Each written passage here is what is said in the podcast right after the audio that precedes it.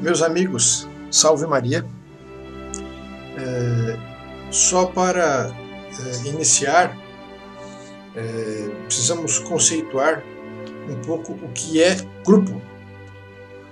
O grupo, ele, ele enquanto grupo, enquanto uma formação de pessoas, ele pode ser comparado a frutas. Por exemplo, um pé de laranja, onde tem muitas laranjas penduradas isto é uma comunidade? Isto é um grupo? Não.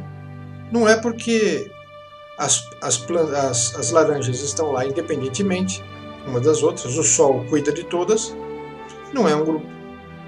E se pegarmos as frutas e colocarmos todas num recipiente, todas lá, é um grupo? Também não é.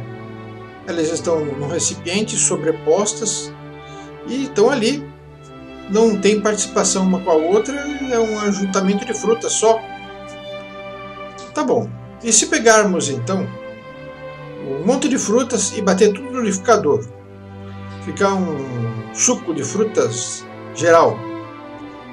Isso parece mais globalização, sabe? É destruição da personalidade de todas as frutas.